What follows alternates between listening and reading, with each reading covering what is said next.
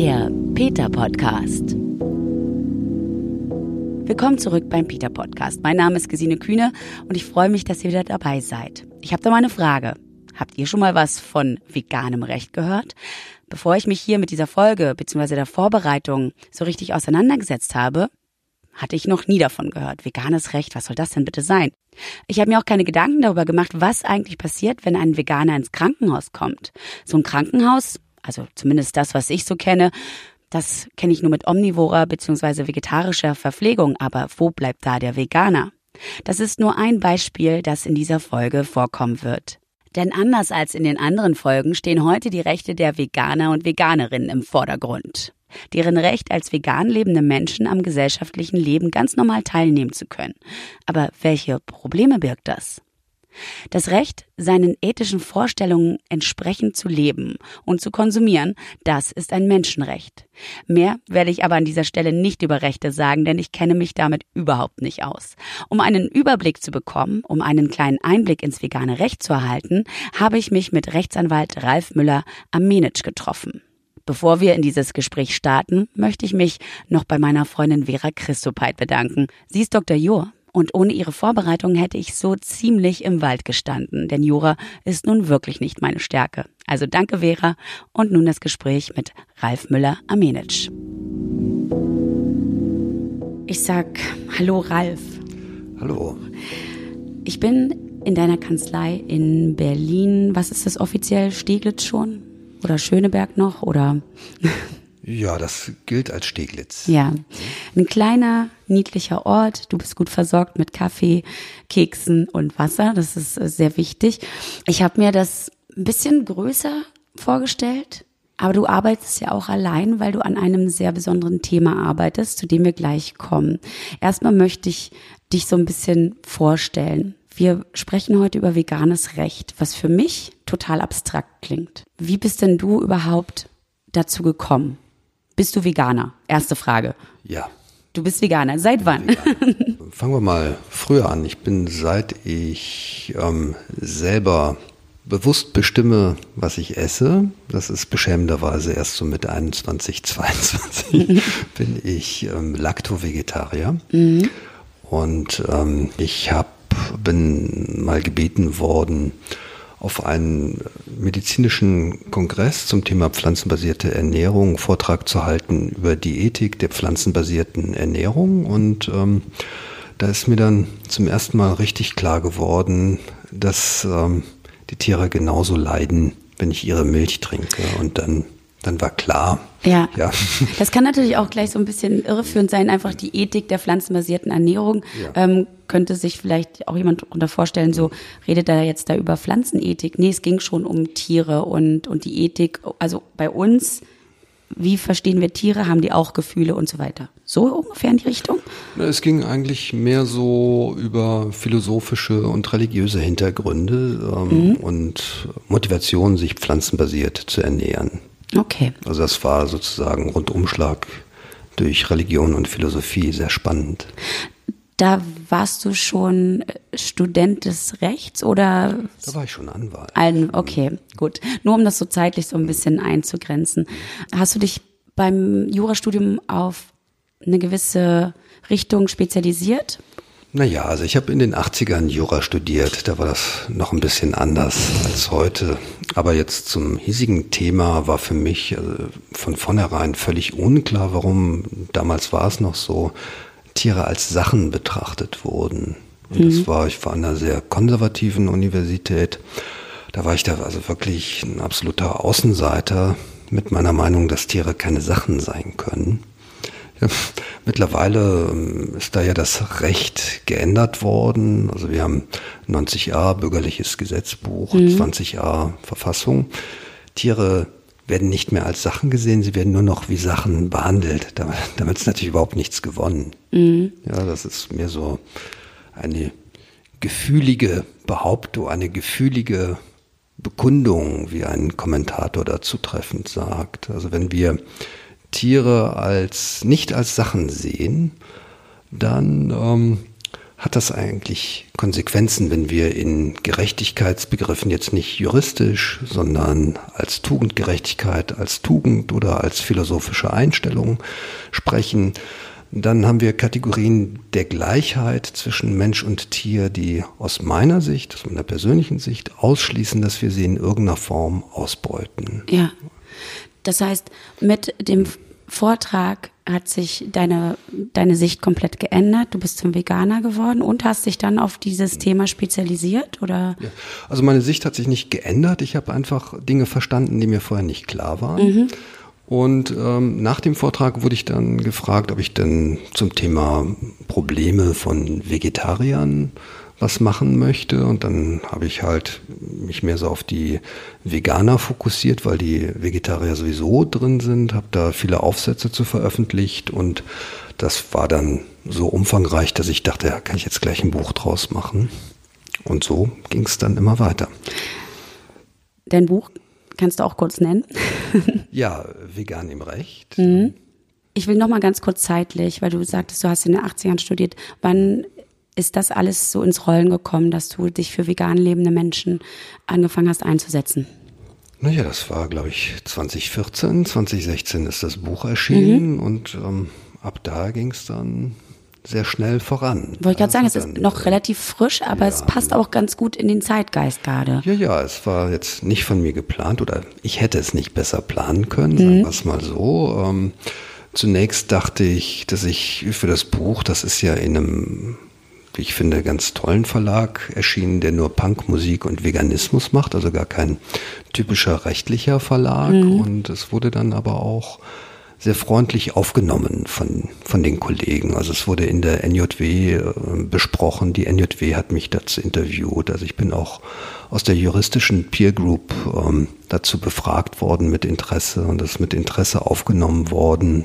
Und das das beste Interesse, ähm, das ich jetzt gefunden habe, war die, die Anfrage, ob ich das nicht auch an der Universität unterrichten möchte, ohne dass ich mich dafür beworben hätte. Und das mache ich natürlich trotz der nicht so tollen Bezahlung, was mhm. den Lehrauftrag anbelangt, denn es ist einfach wichtig, diese, diese Fragen, pflanzenbasierte Verbraucherrechte und Tierrechte, ähm, mehr in der akademischen Welt zu etablieren. Das ist also Mhm. Mir, liegt mir am Herzen und freut mich auch, dass ich das machen kann. Das ist jetzt noch natürlich sehr theoretisch gehalten und, und sehr so umgreifend. Wir gehen gleich ein bisschen ins Detail, damit mhm. jeder wirklich versteht, was dahinter steckt. Kannst du dich denn an deinen ersten Fall erinnern, wo du der Anwalt für den veganen lebenden Menschen warst? Ja, es gab tatsächlich einen ersten Fall, der für mich auch eine Art äh, Schlüsselerlebnis war. Das war natürlich hier in Berlin. Mhm. Äh, das war ein, ein Elternpaar, die ihre Kinder vegan ernährt haben und die an der Schule auch kein veganes Essen bekommen haben, aber die haben gleichwohl die Gemeinschaftsverpflegung mitbezahlen müssen. Mhm. Das heißt, sie mussten gegen ihre ethische Überzeugung Essen mitfinanzieren ähm, hinter dem sie ethisch nicht stehen, das sie für verwerflich halten und auch noch doppelt bezahlen, also auch noch das selbstgebrachte vegane Essen auch noch bezahlen. Mhm. Und dagegen haben wir dann geklagt vom Verwaltungsgericht Berlin und das ist dann auch sehr schnell positiv ausgegangen für die Betroffenen. Es gibt ja im Recht hat man immer mit unbestimmten Rechtsbegriffen zu tun und wenn es so Ausnahmetatbestände gibt für so eine Umlage, dann ist dann halt die Frage, ist das ein wichtiger Grund oder ein ernster Grund? Und ähm, da spielen natürlich Grundrechte und auch das Menschenrecht, sich ähm, tierschützend zu verhalten ja, oder tierleidfrei zu konsumieren, wie wir das in Artikel 5 der Europäischen Menschenrechtskonvention finden, eine Rolle. Genau, das wäre jetzt so meine nächste Frage gewesen, worauf denn dann so ein Urteil basiert oder halt eure, eure Klage zu sagen, hey, wir möchten das nicht machen. Ja, also wenn man die, die Situation hat, zumindest in unserem Rechtssystem, in dem wir Gesetze haben mit unbestimmten Rechtsbegriffen, also mit Formulierungen, die die Gerichte näher definieren müssen, mhm. wie wichtiger Grund zum Beispiel. Ähm, dann fließt in die Betrachtung dieses wichtigen Grundes fließen höherrangige Rechte ein, zum Beispiel die Grundrechte oder auch hier die Europäische Menschenrechtskonvention. Das sind dann Interpretations- Mittel, die dann sozusagen mit in die Waagschale gelegt werden, wenn die Interessen gegeneinander abgewogen werden. Mhm. Ähm, bei den Grundrechten muss man noch verstehen, die gerade im Hinblick auf den Veganismus, unsere Grundrechte schützen uns nur vor dem Staat, mhm. ja, damit er nicht in unsere Rechtsposition eingreift und nur im Ausnahmefall können wir aus den Grundrechten Anspruch dem Staat gegenüber ableiten. Ja, in dem Fall hat der Staat meinen Mandanten ins Portemonnaie gegriffen. Ja. Mhm. Mhm. Da waren wir in dieser Abwehrsituation und da war es dann klar, also da hat die Gegenseite auch ähm, unsere Klage anerkannt. Da, das ähm, war relativ klar, dass es dafür jetzt, ähm, dass das ein wichtiger Grund ist, wenn man auch aus nicht religiösen, säkularethischen Motivationen heraus keine Tiere konsumieren möchte, mhm. dass das unter die Grundrechte fällt. Ist es ähm, das Menschenrecht, mhm. Tiere zu schützen? Ist das das Grundrecht oder?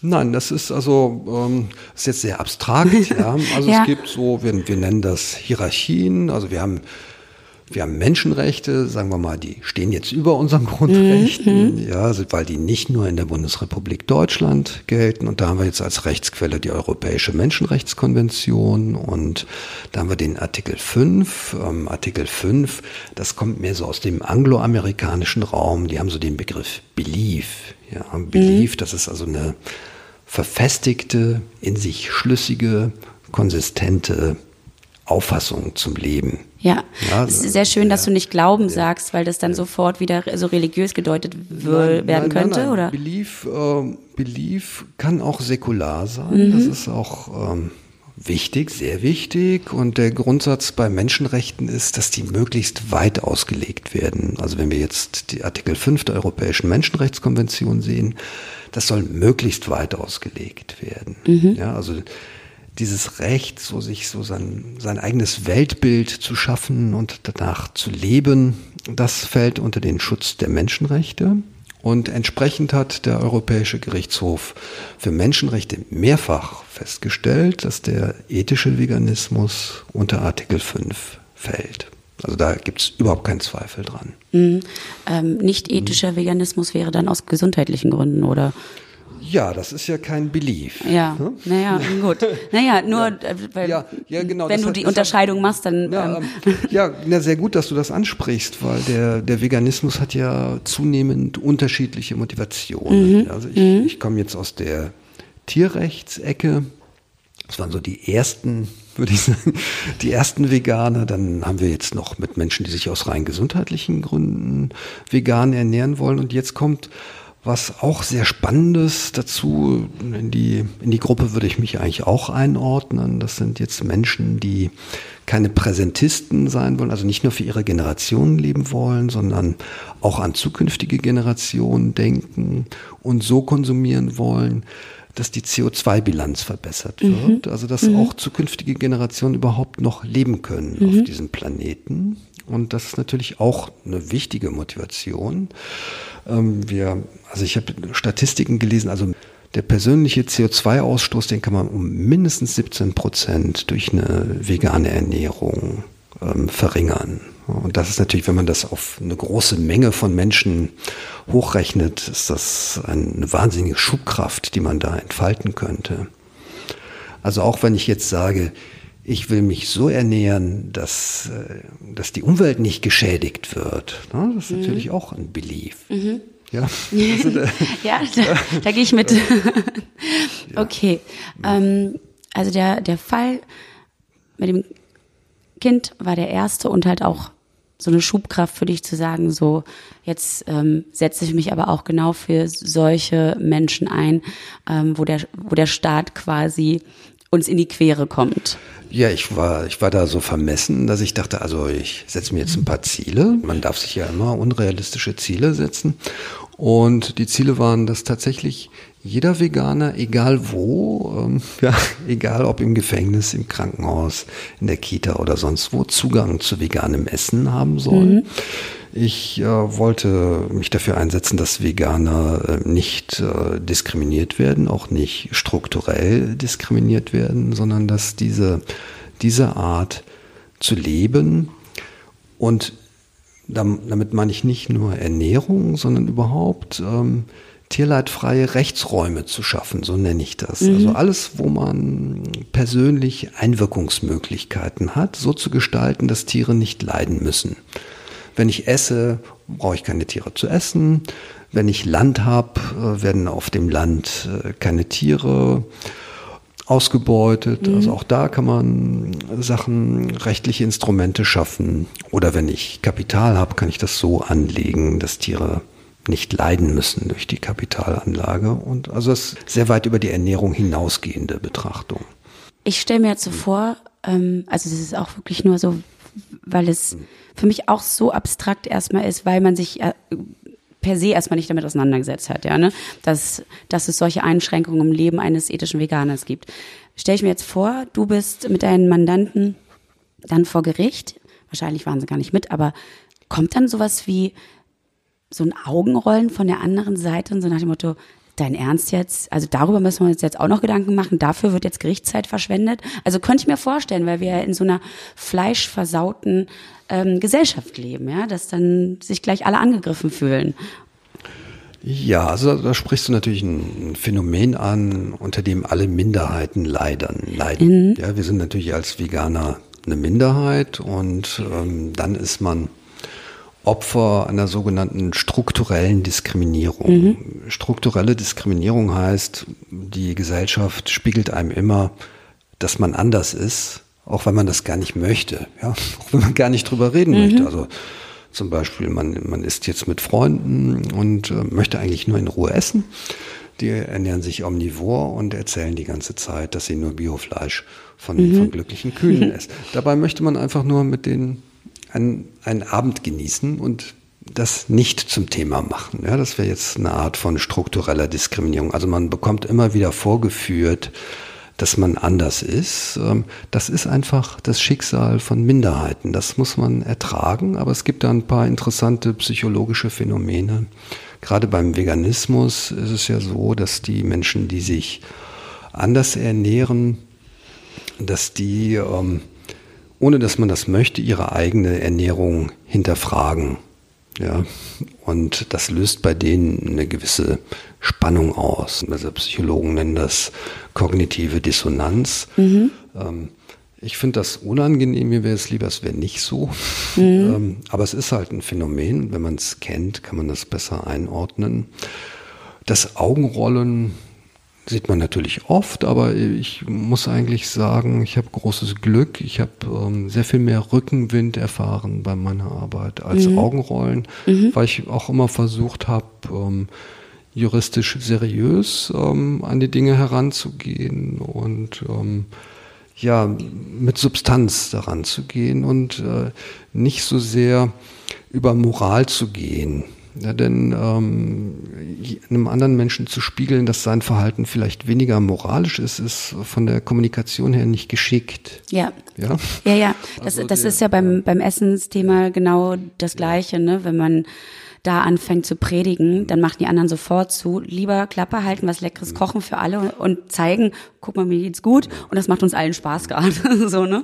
Ja. Und moralischer Triumphalismus ist überhaupt nicht mein. Im Gegenteil. Also ich denke, ähm, ich, ich möchte halt Menschen schützen, die für sich entscheiden, äh, dass Tiere nicht unter ihnen leiden möchten. Da, mhm. da ist so meine Mission und ich möchte rechtliche Instrumente liefern für Menschen, die das in welchem Gebiet auch immer machen wollen. Also wir haben ja auf der Liste sowas wie, welche Rechte hat man als veganer Patient und so weiter. Mhm. Wollen wir erst das besprechen oder wollen wir mal auf den Begriff Weltanschauung gehen?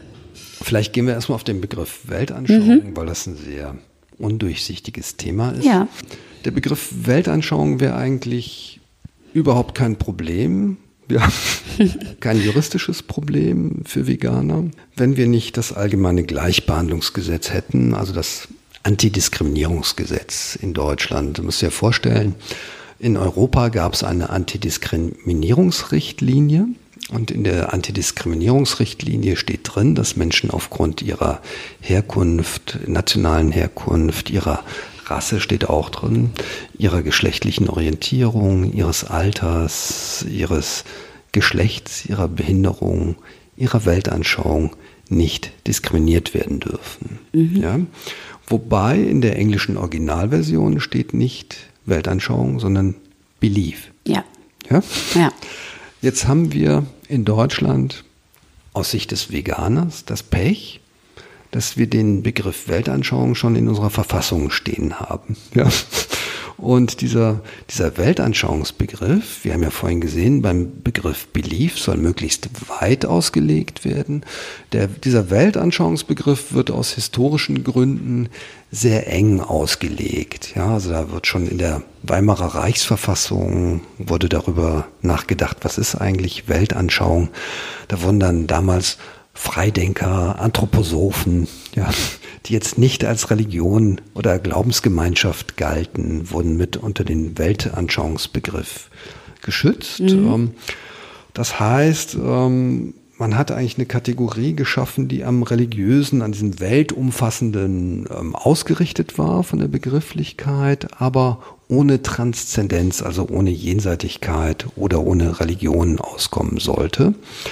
Und deshalb wird für den Weltanschauungsbegriff, zumindest im deutschen Rechtsraum, diese umfassende, weltumspannende Betrachtung erwartet, mhm. die man als Veganer vordergründig erstmal nicht hat. Ja.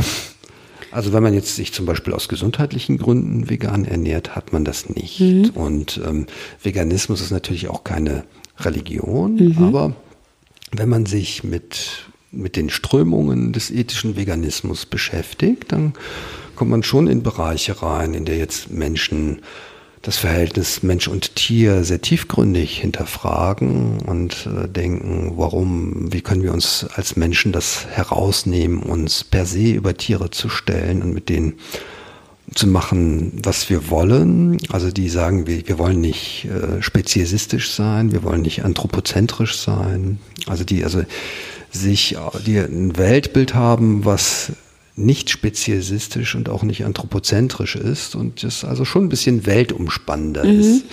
Und wenn wir jetzt so Begrifflichkeiten haben, die unter den Weltanschauungsbegriff fallen wie Pazifismus, ja, also der Pazifismus, zumindest im Sinne des allgemeinen Gleichbehandlungsgesetzes, gilt als Weltanschauung. Wenn ich sage, okay, ich bin Pazifist und ich bin aber antispeziesistischer Pazifist, ja, ja, ähm, ja ähm, dann denke ich, passt das sehr gut in den Weltanschauungsbegriff. Mhm. Und ich denke auch, wir können auch über Greta Thunberg Followship können wir auch sagen, ich bin CO2-Umwelt-Veganer. Ich, mhm. ja, also es ist, ähm, ich will nur noch so konsumieren. Mein ganzer Konsum, mein ganzes Leben ist darauf ausgerichtet, dass zukünftig die Welt noch ein überlebensfähiger Ort ist. Auch da kommen wir wohl in den Begriff der Weltanschauung rein. Meiner Meinung nach ist einfach, kann man den Belief nicht in Weltanschauung übersetzen. Da wird eine weite Auslegung verkürzt. Das mhm. halte ich rechtlich für falsch. Ich halte das für eine fehlerhafte Übersetzung. Ähm, das ist wohl eher eine Mindermeinung. Stört mich jetzt auch nicht weiter. Birgt es denn nun Probleme ja, das birgt Probleme. Du liest jetzt eine Jobanzeige. Mhm. So einen Fall hat es gegeben in England. Wir machen ja auch internationale Konferenzen zu veganem Recht. Ähm, Betreuung für meine Tochter gesucht. Ähm, Veganer sind nicht erwünscht. Das ist ja diskriminierend. Würdest du sagen? Ja, ne? würde ich sagen, ja. Jetzt stell dir vor, du bist Jane und deine Religion. Du bist aus religiösen Gründen mhm. Veganer. Ja? Dann, du müsstest ja. vielleicht einmal kurz den Jane-Begriff ja. ähm, erklären. Das ist ja so eine sehr friedvolle hinduistische Gruppierung. Nein, das ist, nee? eine, ist eine, eigene Religion. Ähm, stammt auch aus Indien. Okay, zumindest da war ich richtig verortet, ja. Ja, ähm, ja ich glaube, die werden nicht, würden sich nicht als hinduistisch sehen, aber ist auch nicht wichtig. Okay. Ähm, also das ist auf, aber es ist eine ähnliche Religion wie der Hinduismus, ist sehr klein und die, die sind halt auch sehr ethisch orientiert und ähm, entscheidend ist eigentlich in dem Zusammenhang nur, dass sie sich auch vegan ernähren, also dass die dieses das Prinzip der Gewaltlosigkeit, mhm. Ahimsa, mhm. wie das so weit geht, dass es also kein, kein Tier in irgendeiner Form ähm, leiden soll. Mhm. Und ähm, deshalb ernähren die sich auch vegan. Und ähm, wenn man jetzt aus religiösen Gründen diese Stelle nicht antreten kann, dann wäre das eine Diskriminierung und da sieht unsere Rechtsprechung bis zu drei Monatsgehältern Schadensersatz und Schmerzensgeld vor, mhm. nach dem AGG. Ja, das wäre also eine Steilvorlage für so eine für eine Nicht-Einstellungs-Schadensersatzklage. Ja. Und als ethischer Veganer würde man sich dann sagen, ja, nee, Weltanschauung nicht geschützt. Mhm. Und das ist jetzt vom Ergebnis her befremdlich. Also beide sind ethisch, wollen, dass Tiere nicht unter ihnen leiden. Einer hat die, die Transzendenz und die Religion hinter sich. Der hat dann den Schutz und der Mensch, der einfach nur aus anderen philosophischen Erwägungen heraus das mhm. möchte, hat den Schutz nicht. Das halte ich auch vom Ergebnis her falsch. Von der Gerechtigkeit, ja, so von diesem, von diesem, was wir Juristen Gerechtigkeitsgefühl, Judizen, irgendwie hat man das Gefühl, irgendwas scheint mir da falsch zu sein. Ja. Und ich halte das falsch in dem Fall, weil es einfach eine Fehlübersetzung ist wir müssen beim AGG diesen weiten Begriff zugrunde legen. Und es kann auch nicht sein, dass jetzt in England, ja, der ethische Veganer, der, bei dem die gleiche europäische Richtlinie umgesetzt wäre, in England vor Diskriminierung geschützt wäre und in Deutschland nicht. Mhm. Wir nennen das, dass wir jetzt einen Widerspruch gegen die, den Grundsatz der Rechtsharmonie, also so internationale Regeln sollen auch harmonisch und überall gleich mhm. angewendet werden. Also da gibt's aus meiner Sicht viele Baustellen und ich hoffe, dass das irgendwann der Europäische Gerichtshof mal korrigiert. Ich wollte gerade sagen, wäre das ja. möglich? Also ja. so, ja, okay. Ja. ja, das wäre möglich. Man kann, also wenn man mal so einen Fall hat, könnte man den Richter bitten, direkt einen Vorlagebeschluss äh, zum EuGH zu machen. Mhm. Das, ähm, ich glaube auch, dass der EuGH das irgendwann mal entscheiden wird, diese Frage. Wobei den das ist so ein bisschen das Problem, den nationalen Gesetzgebern wird eine gewisse Freiheit gegeben. Ja, aber ich ähm, halte das einfach für falsch mhm. und hoffe, dass das mal, dass ich meine noch minder Meinung mal durchsetze. Okay. Dann lass uns doch mal über das Thema Rechte als veganer Patient, also Ernährung und Behandlung sprechen. Ähm, Krankenhausaufenthalt kann sich jeder vorstellen. Ähm, da kann man ankreuzen, was man zu essen haben möchte. Wenn ich das richtig in Erinnerung habe, ich lag jetzt lang nicht im Krankenhaus, gab es vegetarische Optionen, aber keine veganen Optionen. Ja, das ist richtig, wobei wir, wir gerade mit sehr großem Erfolg ähm, durchgesetzt haben gegenüber der oder bei der deutschen Krankenhausgesellschaft, dass es über die Deutsche Krankenhausakademie eine Fortbildung gibt für Krankenhäuser, bei der ähm, das letzte Mal schon, ich glaube, 40 Teilnehmer waren. Also, ähm, also es gibt zunehmend Krankenhäuser und Großcaterer, die mhm. das entdeckt haben, mhm. dass es also diesen veganen Bedarf gibt. Ähm, eine große Unterstützung dabei. Das war natürlich schwierig, da so diese etwas sperrigen Apparate von einer veganen Ernährung in Krankenhäusern zu überzeugen. Aber tatsächlich haben die ähm, amerikanischen Ärzteverbände angeregt, dass sich in den USA alle Patienten im Krankenhaus aus gesundheitlichen Gründen nur vegan ernähren sollten. Mhm. Und das mhm. war ein schönes Einfallstor, hier eine Fortbildung hinzukriegen. Also wir können eigentlich hoffen, dass aufgrund dieser Fortbildung zukünftig mehr und mehr Krankenhäuser das anbieten. Mhm. Und ähm, man hatte als Patient nicht das Recht, es sei denn, es ist medizinisch indiziert, das sind andere Fälle, ähm, dass das Krankenhaus einem veganes Essen zur Verfügung stellt. Aber man hat ein Selbstversorgungsrecht und man kann natürlich im Vorfeld sich ein Krankenhaus aussuchen, in dem es veganes Essen gibt. Mhm. Das würde ich empfehlen. Und mhm. wir planen halt bei Peter da demnächst mal eine Whitelist anzubieten, dass man sich dann passendes Krankenhaus aussuchen kann. Ja, genau. Ich wollte nämlich auf äh, den religiösen Anspruch nochmal kommen. Das heißt, wenn ich dann aber religiös vegan bin und im Krankenhaus, dann müssen Sie sich darum kümmern, oder? Nein, das, das ist so das, was das ein bisschen schwierig macht. Also wir müssen immer unterscheiden, mit wem habe ich ein Vertragsverhältnis. Ja, bin ich, habe ich mit dem Staat zu tun? Mhm. Ja, habe ich mit einem privaten Träger zu tun? Also beim Staat ist es tatsächlich so, und da habe ich vorhin noch was nicht gesagt, deshalb bin ich ganz froh, dass du da jetzt nochmal nachhakst. Ähm, also meine Auffassung war von vornherein, ähm, wenn wir jetzt den Fall mal weiterdenken, den Schulfall, mhm. also dass man jetzt sagt, ich will jetzt nicht nur nicht veganes Essen von anderen mitfinanzieren wollen, sondern ich will auch für mein Kind veganes Essen haben. Mhm. Ja, auch den Fall hatten wir, der, ähm, der ging in einem sogenannten Prozesskostenhilfeüberprüfungsverfahren, äh, kostengünstig bis zum Bundesverfassungsgericht, mhm. sodass wir ein kostenloses Gutachten vom Bundesverfassungsgericht zu dem Thema bekommen haben. Und ähm, das Bundesverfassungsgericht sagt oder lässt zumindest durchblicken, dass auch aus dem Gleichheitsgrundsatz ja, ähm, ein ausnahmsweise ein Leistungsanspruch gegenüber dem Staat entstehen kann. Heißt, wenn jetzt ähm, jüdische Kinder koscheres Essen bekommen, muslimische Halal essen, mhm. ähm, dann können auch vegane Kinder verlangen, gleich behandelt zu werden. Hm? Entsprechend wäre es auch in, im Gefängnis Mhm. Ja, in mhm. sonstigen staatlichen Anstalten. Aber das trifft ja auf Krankenhäuser nicht zu. Nee, die meisten sind ja, ja. tatsächlich inzwischen privat getragen, ne? Genau, also mhm. dass man ähm, in dem Fall in, in einem privaten Behandlungsverhältnis ist und da, hat, da kann man einfach, hat man die Wahlfreiheit, sich den Anbieter auszusuchen. Gut, okay, das verstehe ich.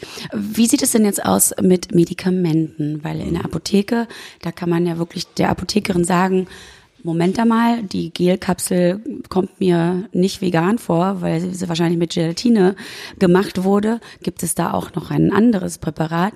Ähm, wenn man jetzt aber in der Notbehandlung ist oder sonstiges, wie geht's, wie geht's denn da vor sich? Müssen wir dann irgendwann so einen Veganausweis mit uns tragen oder können wir danach noch dagegen vorgehen, dass wir vielleicht mit tierangereicherten Medikamenten behandelt wurden? Ja, also, das, ähm, also man sollte natürlich als Veganer ähm, das kommunizieren, dass mhm. man nur vegane Produkte wünscht und eine Aufgabe, die in Zukunft immer leichter wird mit den ganzen Informationstechnologien, also vegane Alternativen für jede Behandlung zu finden.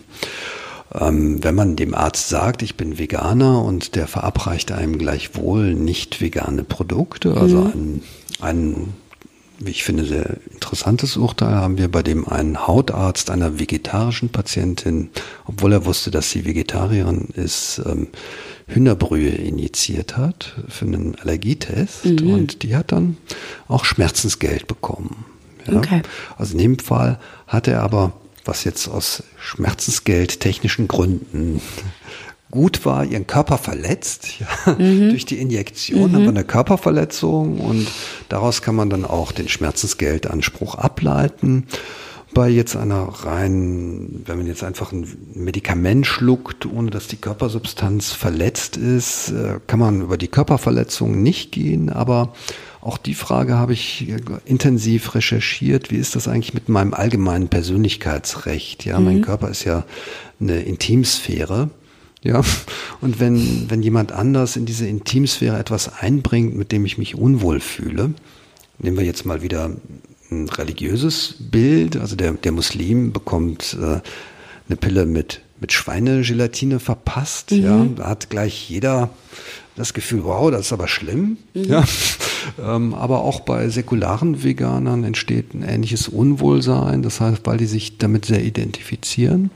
Und das ist äh, eine Verletzung des allgemeinen Persönlichkeitsrechts und auch daraus können wir Schmerzensgeld ableiten, auch wenn es nicht zu einer Körperverletzung kommt. Und das liegt dann aber so ein bisschen im Ermessen des Richters, also letztlich wie jedes Ergebnis, oder? Ja, natürlich, ähm, aber ich bin da doch sehr zuversichtlich. Es gibt auch schon ein, ein Urteil ähm, vom Sozialgericht Berlin, mhm. in dem in dem auf jeden Fall der Zusammenhang zwischen ethischem Veganismus und allgemeinen Persönlichkeitsrechten hergestellt wird. Also das, ich glaube, das würde eigentlich jeder so sehen. Ja, natürlich kann man da Pech haben, aber die, die Wahrscheinlichkeit, dass das so gesehen wird, scheint mir recht hoch zu sein. Mhm. Man, nur eine kleine Ausflugsfrage, es hört ja. sich so an, es gibt da einen Fall oder ein Urteil und so weiter. Das ist alles wirklich noch ganz schön frisch so ja. hört es sich an. Ja, ja, es ja. Ist, ist, frisch. Also musst du halt vorstellen, ähm, so ein Rechtssystem ist eigentlich wie so ein, wie so ein Filter, so ein binäres System. Mhm. Da wird immer geguckt, rechtmäßig, rechtswidrig. Und die Kategorie vegan haben wir da noch gar nicht so richtig reingeworfen. Mhm. Ja. Und das, das machen wir ja jetzt. Und mhm. das ist ja das Spannende an der Sache. Also wir, wir geben jetzt ganz viele Themen ein in den Rechtsapparat und die müssen dann gucken, ist das rechtmäßig, ist das rechtswidrig? Ja. Und da ergeben sich natürlich ganz viele neue spannende Fragen. Klar, du hast angeboten bekommen zu unterrichten, was ja schon zeigt, dass das Interesse auf jeden Fall da ist und wächst. Aber merkst du das auch in deiner ähm, Kollegenschaft, also unter Anwältinnen und Anwälten, die dann mal kommen und sagen so, du, sag mal, wie ist denn das jetzt eigentlich? Hab, hab da Lust auch irgendwie ein bisschen näher drauf einzugehen. Ja, also in, ich halte mich ja viel in Anwaltszimmern auf. Mhm. Ja, da ist so die das gängige Thema. Ja, mein Sohn oder meine Tochter ist ja auch vegan. ja, da kommen sie auf einmal alle raus, ne? Immer, den rechten Kollege. also die, die Eltern bekommen die Welt, die ich schon ein bisschen vorher hatte, häufig durch ihre Kinder gespiegelt. Mhm. Ähm, dann habe ich die Arbeit nicht. ähm, aber ich habe natürlich viel mit den gängigen ähm, Stereotypen zu tun, dass das ungesund ist, dass man Sonderling ist, dass mhm. man rummoralisiert. Aber ich nicht, nicht wirklich. Nicht, also ich habe nicht, ich kann wirklich nicht sagen, dass ich da je ein großartiges Problem hab, hatte. Aber ich kann ja auch argumentieren und ähm, ich kann auch charmant sein und einfühlsam, wenn es sein muss. Also, mm, Bleiben wir noch ganz kurz beim Patient sein. Ja. Die Whitelist wird erstellt und eine App soll es auch geben? Ähm, es gibt bereits eine App, mhm. ähm, die heißt What's in My Med, mhm. ähm, die, bei der man auch den Filter vegan eingeben kann. Es ist sowieso, ähm, möchte ich an der Stelle mal sagen, also all die, die meisten großen Tierrechtsthemen, die wir haben, werden sich zugunsten der Tiere auflösen aus rein wirtschaftlichen Gründen. Man könnte sagen, es ist enttäuschend, weil es nicht aus ethischen Gründen ist. Ich freue mich aber trotzdem. Ja, mhm. also auch, auch gerade im Bereich, wenn wir jetzt bei Medikamenten sind, ähm, man will ja nicht nur, dass kein Tier drin ist, sondern dass die auch tierversuchsfrei sind. Ja. Ja, und da haben wir jetzt neue Technologien. Wir haben diese Human-on-a-Chip-Technologie, bei der also menschliche Organismen und Zellen ähm, nachgezüchtet und hinterhergeschaltet werden, die dann statistisch ausgewertet werden.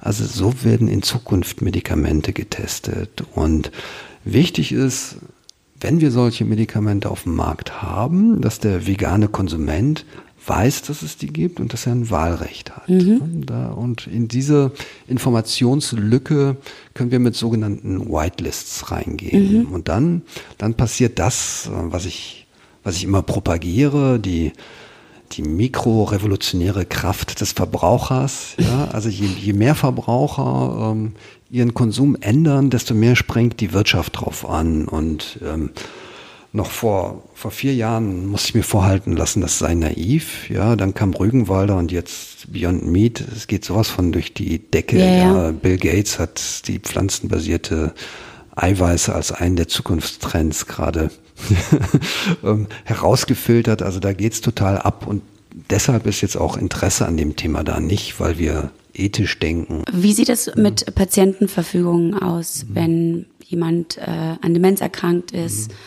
und aber eine vegane Ernährung quasi aufrechterhalten. Ja, das sollte soll. man, sollte man auf jeden Fall machen. Also mhm. Wir veröffentlichen jetzt auch bald bei Peter so eine Broschüre, der vegane Patient mit einer entsprechenden Patientenverfügung. Ähm, wichtig ist, ähm, dass man, solange man noch entscheiden kann, was man möchte, ähm, das an jemanden delegiert, der es dann entscheiden kann. Dafür hat man diese Patientenverfügung. Und ähm, das ist dann halt entsprechend formuliert, dass mhm. man, dass man das möchte. Das bedeutet im, in, im Zweifelsfall könnte dann der Angehörige gegen die Krankenhäuser vorgehen. Im Moment haben wir noch ein ganz praktisches Problem. Es gibt noch kein, keine enterale und parenterale Versorgung, also weder durch Tropf noch durch Magensonde mit veganen Produkten. Es gibt nur eine holländische Firma, die. Das heißt, alles, was durch den Tropf geht, ist unvegan? Ja.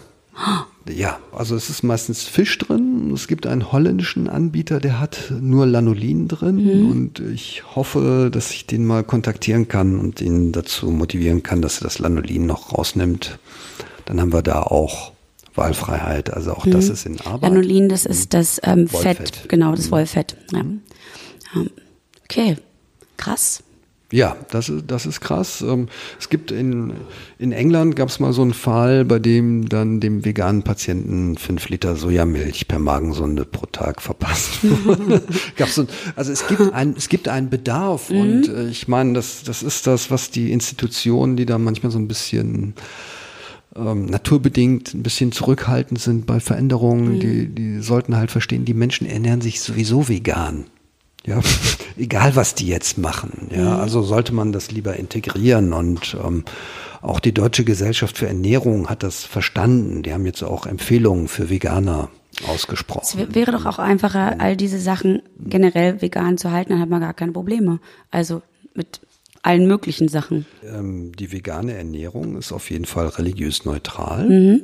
Also jeder kann vegan essen. Mhm. Und ähm, ich denke so als als Basisernährung für alle mit der Option, was anderes dazu zu nehmen. Ja, genau. Und das wäre dann das, ja für Medikamente halt auch praktisch, ne? Das also für Medikamente auch praktisch. dann macht man und äh, also Tierversuche kommen aus Kostengründen zukünftig aus der Mode. Mhm. Da bin ich sehr zuversichtlich. Aber jetzt geht's halt darum, das zu beschleunigen, denn was bei Tierversuchen stattfindet, ist wirklich sowas von unappetitlich. Das ähm, kannst du dir wahrscheinlich nicht vorstellen.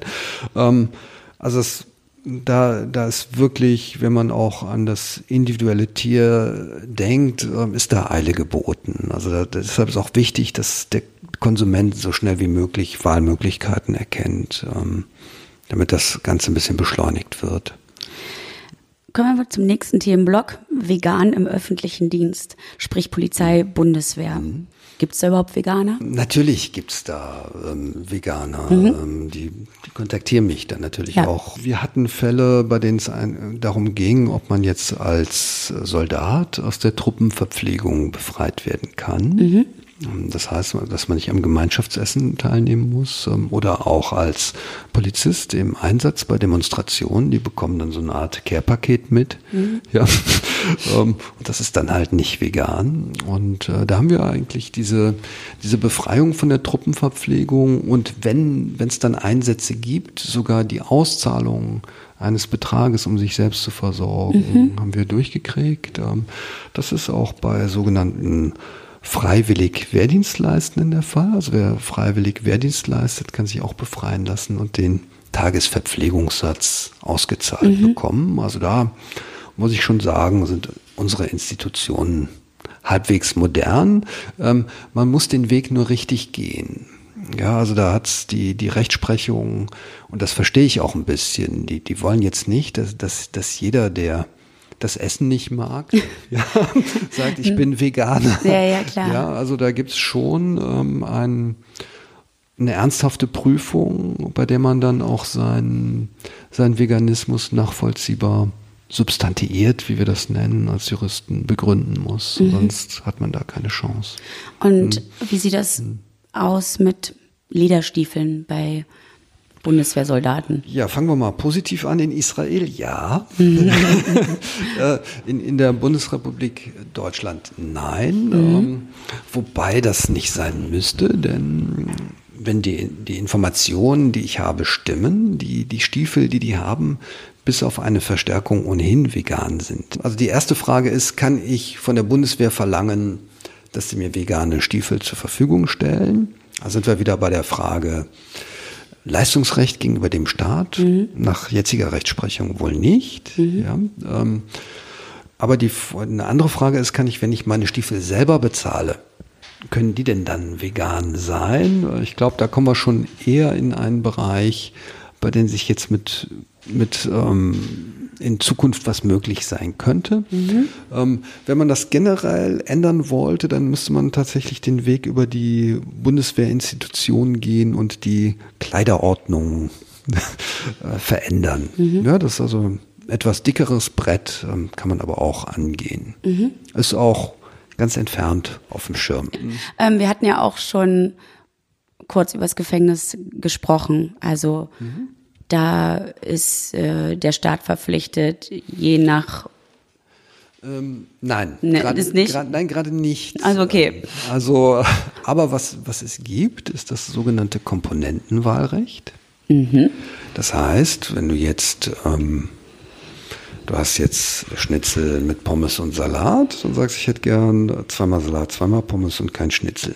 Mhm. Ja, okay. also mhm. du kriegst mehr von den veganen Komponenten und lässt das Fleisch halt weg. Und das Selbstversorgungsrecht, wobei und das wird auch nicht bestritten, aber das Selbstversorgungsrecht ist in der Praxis nicht in jedem Bundesland umsetzbar in, in den Gefängnissen. Das ist eine Sache, die mich sehr bedrückt. Ähm, ich habe auch immer wieder ähm, Gefängnisinsassen, die mich anschreiben und es ist leider noch nie dazu gekommen, dass die so lange im Gefängnis waren, bis ich den Fall vor Gericht bringen konnte. Eigentlich was Schönes, ja. ja. Da kann man, kann man nicht wirklich traurig drüber sein, ja. aber ähm, es ist einfach absolut unbefriedigend, auch die fehlende Einsicht der, der Behörden. Ich meine, Rumänien musste mal bei einem bei einem vegetarischen Gefängnisinsassen tatsächlich Schmerzensgeld zahlen, weil mhm. ihm auch die Selbstversorgung nicht erlaubt haben. Also mhm. der, der, hätte von seinen Verwandten vegetarisches Essen geschickt bekommen, hat es dann nicht bekommen. Und ähm, ich finde nicht, dass wir hier in unseren Gefängnissen rumänische Verhältnisse haben sollten. Mhm. Ja, also die, die Selbstversorgung muss den Menschen erleichtert werden. Wenigstens das. Also Komponentenwahlrecht, Selbstversorgung, das kann man problemlos umsetzen. Das wird auch hoffentlich zukünftig überall Standard sein. Wir haben in Berlin aber von Peter aus eine Anfrage gemacht. Da hatten wir dann die Zusage, dass die ihr Komponentenwahlrecht haben. Aber es ist tatsächlich in jedem Bundesland anders und die muss man alle mal abklappern. Auch, du siehst, meine Liste ist lang ja, von To-Dos. Ähm, ich kenne natürlich nur Gefängnisse aus, aus Fernsehserien, aber kann man sich das so ein bisschen wie in einer Kantine vorstellen? Dass dann halt da steht, heute gibt's halt Schnitzel mit Pommes und Salat und der Salat und die Pommes sind safe. Naja, das muss man dann ähm, mit der Kantinenleitung klären. Okay. Ähm, und das sind häufig auch Knackis, also die, die in der Kantine dann mhm. tätig sind. Also die Wahrscheinlichkeit, dass man das rauskriegt, ist schon da. Ja. Aber es ist natürlich nicht so sicher wie in einem Restaurant, die dann gleich die Lebensmittelaufsicht haben, wenn sie falsch deklarieren. Ja. Wobei jetzt für Knackis die Empfehlung. Wir haben ja die, die Allergenverordnung und die, die, die meisten nicht veganen Produkte sind Allergene. Das heißt, sie ja. sollen einfach sagen, dass sie Allergien haben und dann. Ähm, die, die, ja, die müssen sagen, aufgrund der Allergenverordnung muss ich wissen, dass. Die müssen ah, jetzt nicht, so, ja, ja, die müssen jetzt nicht äh, fake behaupten, sie mhm. sind allergisch. Aber so, zumindest können sie ja so heraus, ja. leicht herausfinden, was in ihrem Essen drin ist, um sicher zu sein. Genau. Mhm. Das ist echt wirklich eine ganze Menge. Also du solltest dir eigentlich einen großen Apparat an, an Assistentinnen zulegen. Das schaffst du doch gar nicht mehr alles alleine. Nächstes Thema. Rechte als Sorgeberechtigter oder Berechtigte eines Kindes und vegane Kinderernährung. Ähm, darf der Sorgeberechtigte, die Sorgeberechtigte bestimmen, dass das Kind vegan lebt? Ja, ich muss da ein bisschen erstmal juristische Aufklärungsarbeit mhm. leisten, um die Frage richtig zu beantworten. Mhm, gerne. Ähm, also du musst dir halt vorstellen, so das typische Paar, solange die sich gut verstehen, haben kein Problem mit der Kindesernährung. Mhm, mhm. Wenn die sich trennen, dann wird auf einmal, egal ob die jetzt ähm, jede Besonderheit des, des Ehepartners wird dann ausgenutzt, um den an den Karren zu fahren. Ja. ja. Und da bietet sich natürlich auch die vegane Ernährung an. Ja, mit dem, mit dem Vorwand ist ja ungesund fürs Kind. Also welcher welcher Elternteil darf bestimmen, was das Kind ist. Ja, unsere Familiengerichte sagen, auch bei Trennung sollen die Eltern das erstmal gemeinsam bestimmen. Und dann gibt es das sogenannte Aufenthaltsbestimmungsrecht und das Sorgerecht. Das muss man erstmal erklären, warum das anders ist. Das Aufenthaltsbestimmungsrecht bedeutet, wenn Eltern sich trennen, der Elternteil, bei dem das Kind dann seinen Lebensmittelpunkt hat, der kann dann bestimmen, wann der andere Elternteil das Kind sieht. Mhm. Das ist eine ganz pragmatische, praktikable Regelung. Ja. Wenn der andere Elternteil das haben will, muss das einklagen. Das, mhm. das sind sogenannte ABR-Aufenthaltsbestimmungsrechtsverfahren.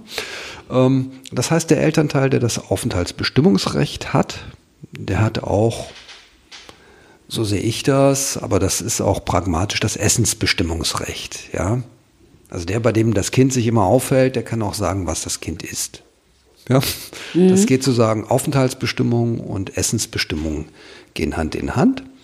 Grenze ist ähm, Kindeswohlgefährdung, also jegliche Art von Ernährung ähm, oder Lebensgestaltung, die, die das Kind schädigen kann, wäre kindeswohlgefährdend und dann könnte das Aufenthaltsbestimmungsrecht oder auch das Sorgerecht entzogen werden. Die meisten Eltern haben ja bei einer Scheidung noch das gemeinsame Sorgerecht. Mhm. Ja, das heißt, die können über über die Vermögenssorge, über die Schule, über die Religion ähm, noch gemeinsam entscheiden.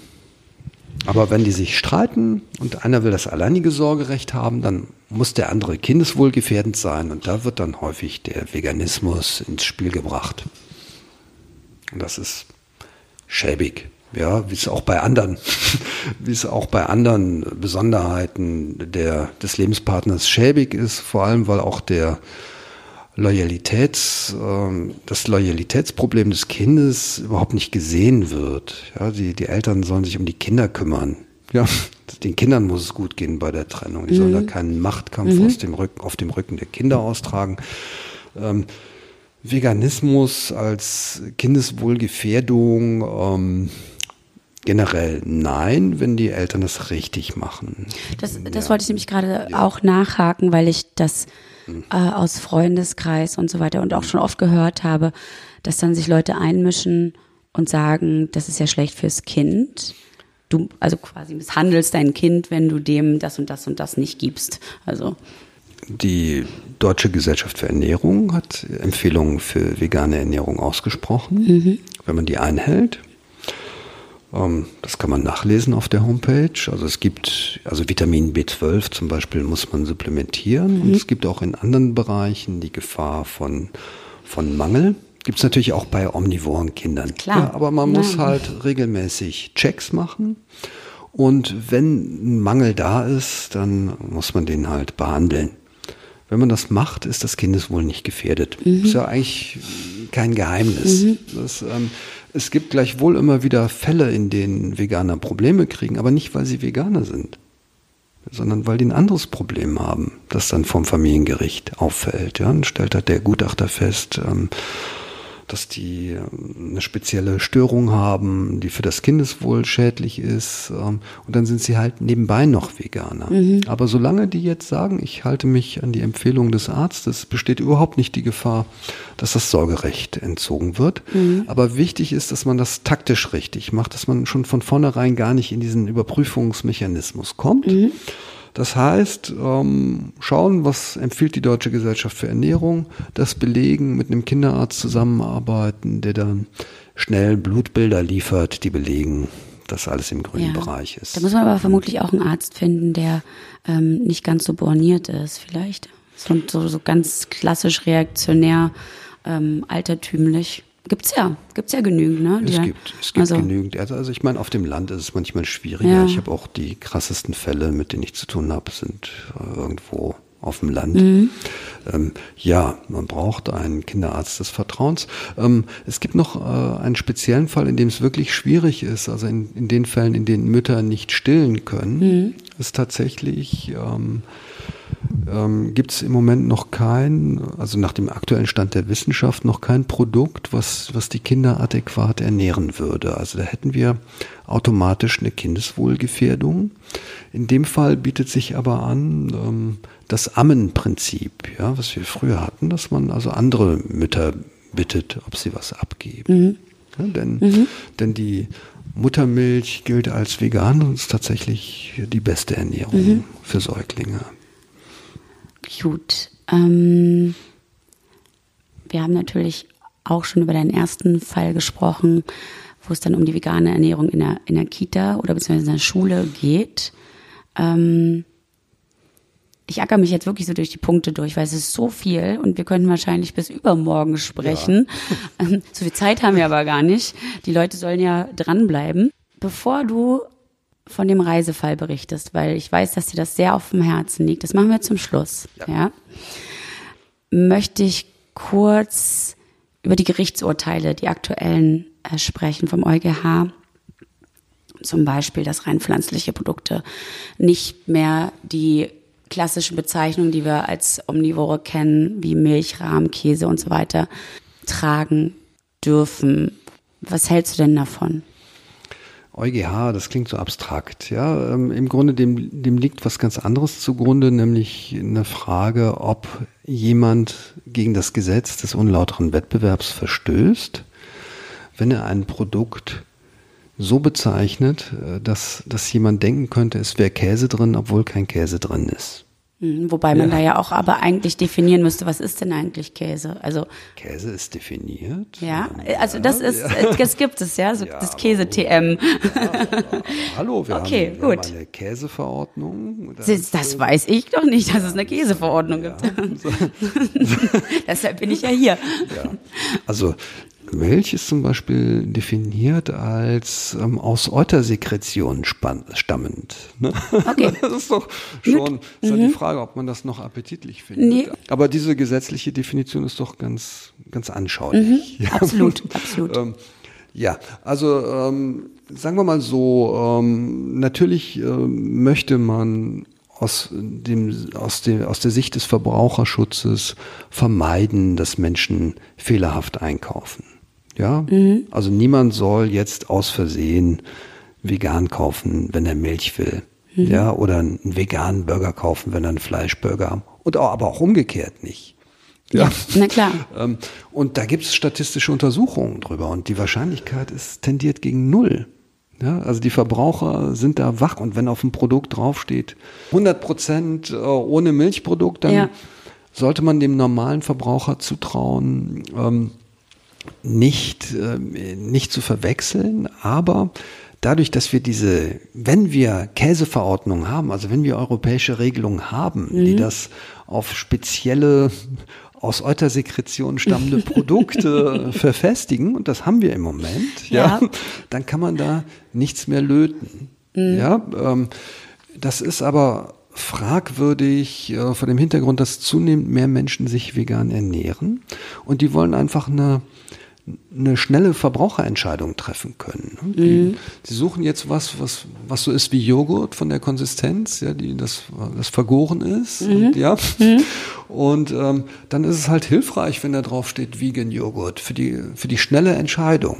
Ja. Also es ist, ähm, ich denke, dass das zu regeln über europäische Verordnungsgeber ist wenn es Lobby gesteuert sein sollte, ähm, was sehr offensichtlich ist, das ist eigentlich ein lächerliches Rückzugsgefecht. Mhm. Ähm, aber wie gesagt, die, die großen Nahrungsmittelindustrien springen gerade auf den veganen Zug auf. Insofern wird das eine kuriose historische Fußnote sein. Ich glaube nicht, dass sich das, dass sich das hält. Aber wir können als Veganer natürlich auch, wir sind viel kreativer bei der Produktgestaltung, können wir doch auch unsere eigenen Namen erfinden. Ja. Was soll das? Ich finde es albern, ich finde es peinlich. Es ist nicht im Interesse der veganen Verbraucher, überhaupt nicht. Ja. Und ähm, ja, es ist, ähm, es ist lächerlich, sich damit zu beschäftigen. Mhm. Und ähm, es, also die Lobby scheint scheint da durch und tatsächlich machen sich wohl jetzt die, die Menschen Sorgen, nicht wegen der paar Veganer, die wir haben, sondern wegen der anderen Omnivoren, die zunehmend auch vegan konsumieren. Ja, furchtbar, ne? Ja. Also das ist ja wirklich so schrecklich. Genau. Also ähm, ich war ja gerade vor ein paar Wochen mit Alex Flor einkaufen, ja. weil vegan ist ja überall und ähm, es fällt schon auf, dass vermehrt auf den Produkten, wo es früher nicht drauf klebte, das Veganzeichen draufklebt. Ich frage mich, ob jetzt die, ob das so, das Kaufen dieses Produkts dann zurückgeht, weil da vegan draufsteht und der Omnivor sich vielleicht ein bisschen angegriffen fühlt. ja, es gibt noch ein paar Trotzige, die, die meinen, dass dem Veganer der, der Konsum einer Wurst eines, eines wurstähnlichen Produktes nicht zusteht. Mhm. Ähm, Wobei das einfach eine geeignete Form ist, ähm, ja, so ein so einfach mal ein Eiweiß, Eiweiß, Eiweiß zu braten ähm, und auch die, es ist ja auch nicht böse, wenn was schmeckt. Es ist ja nichts gegen einzuwenden, dass Dinge schmecken. Ja. Und auch Veganer essen gerne leckere Sachen. Ich glaube, äh, die meisten verstehen halt nicht, dass dieser Fleischgeschmack ja gar kein Fleischgeschmack ist, sondern das ist dieses Umami. Genau. So. Jetzt könnt ihr alle mal nachgucken, was Umami bedeutet. Es gibt nämlich fünf Geschmacksdinger da auf der Zunge. Genau. Neben, neben salzig und sauer und süß und bitter gibt's nämlich noch Umami. Und genau. das schmeckt nach Fleisch und Ähm, der schmeckt nach Umami. Na, Wir nach, halt- genau, wir haben es genau, wir, wir haben's nach deinem Fleisch Wir haben es benannt. vorwiegend im Fleisch. Das ist halt so dieser, dieser, dieses gebratene, dieser intensive gebratene Geschmack. Genau, das ist in, in Seitan, das ist in, in Hefe, Ja. das ist ja alles, was deftig ist, ist Umami. So, Ralf, ich klappe hier den Rechner zu. Du möchtest noch über ein aktuelles Thema sprechen, was halt nicht in meiner Liste drin steht. Und deshalb, bitte, überlasse ich dir komplett das Mikrofon. Ja, vielen Dank. Also Thema, also das Thema ist ja, dass, dass man als Veganer ganz normal in die Gesellschaft integriert wird. Ich habe jetzt gerade an einer, ich sitze gerade an einer umfassenden Rechtsprechungssammlung zu veganen Urteilen, die kommentiert ist, voraussichtlich nächstes Jahr rauskommt. Ähm, Und da bin ich auf einen Fall gestoßen, der mich wütend gemacht hat.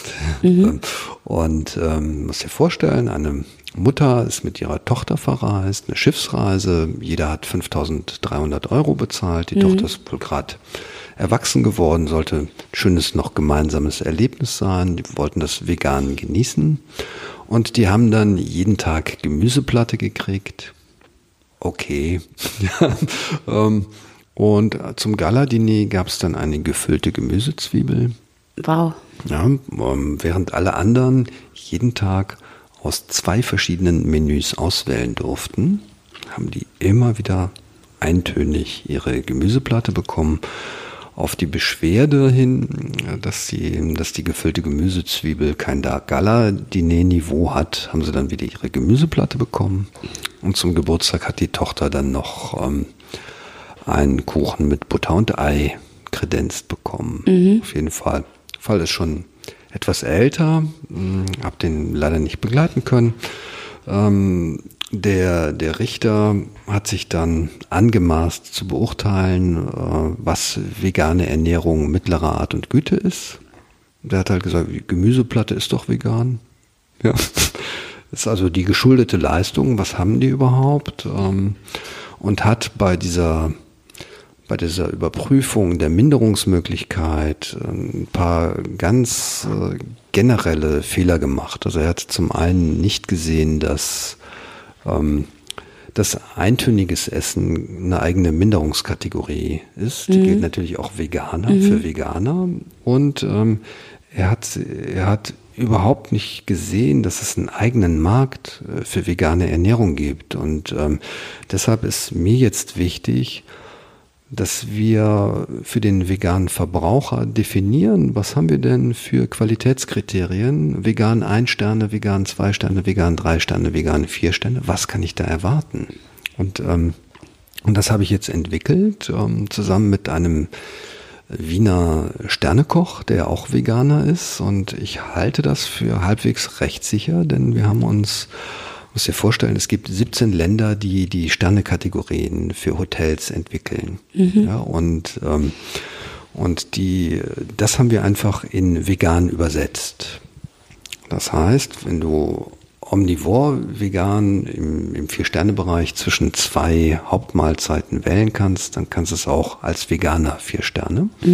Und diese, diese Qualitätskriterien haben wir entwickelt und wir werden die auch demnächst veröffentlichen und wir wollen die in den Markt bringen, sodass dann auch Anbieter, die veganes Essen anbieten, sich orientieren können.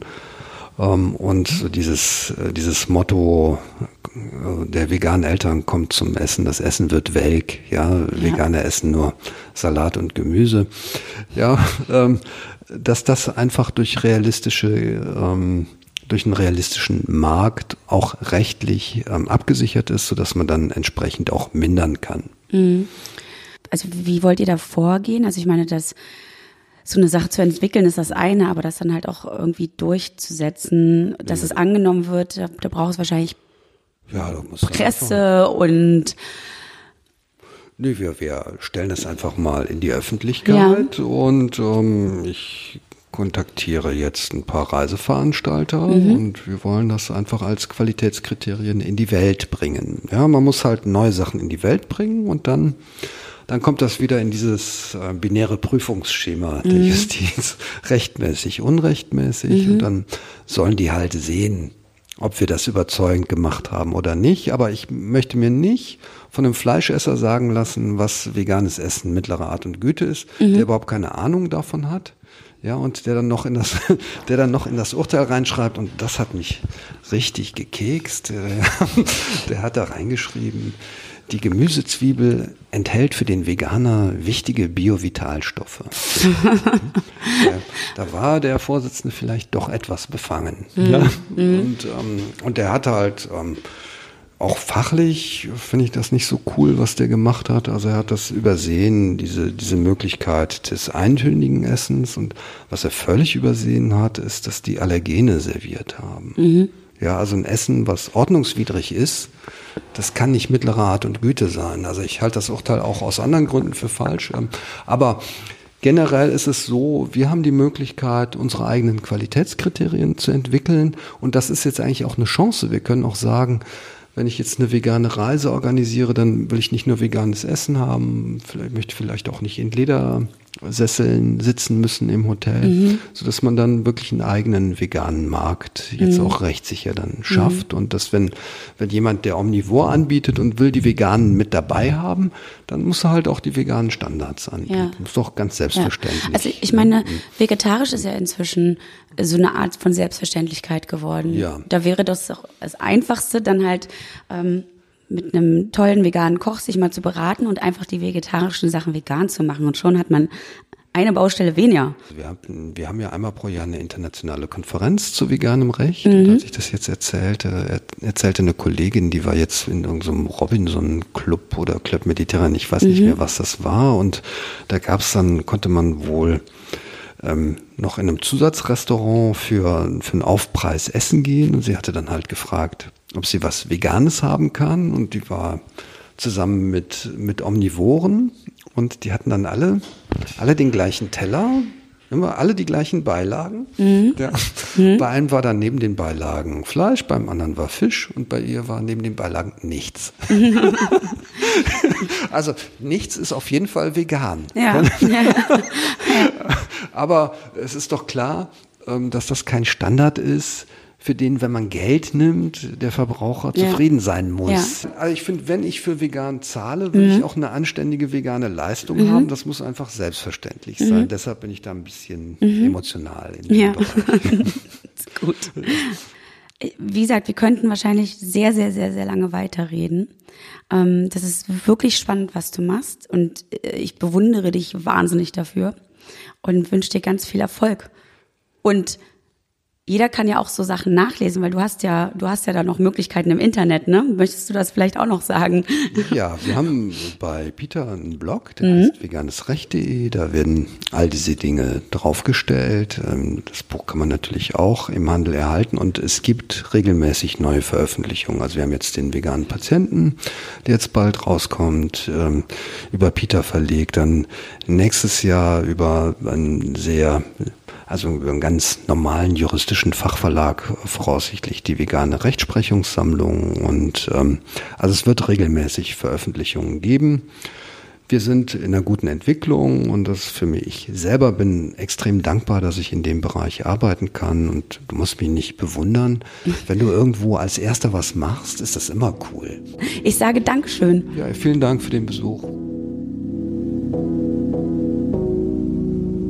Das war also das Gespräch mit Ralf Müller-Amenitsch und ich hoffe, ihr habt jetzt einen besseren Überblick welche Rechte ihr als Veganer und Veganerin so habt. Ansonsten könnt ihr immer auf der Peter-Seite nachschauen. Da gibt es diverse Informationen, um das Ganze nochmal schwarz auf weiß zu sehen. Und wenn ihr schon im Internet unterwegs seid, dann abonniert doch diesen Peter Podcast sehr gern bei Spotify oder Apple. Ansonsten, wir freuen uns mega über Feedback. Das könnt ihr zum Beispiel auch bei Apple hinterlassen. Ich sage an dieser Stelle Tschüss und danke fürs Zuhören. Mein Name ist Gesine Kühne und das hier ist der Peter Podcast.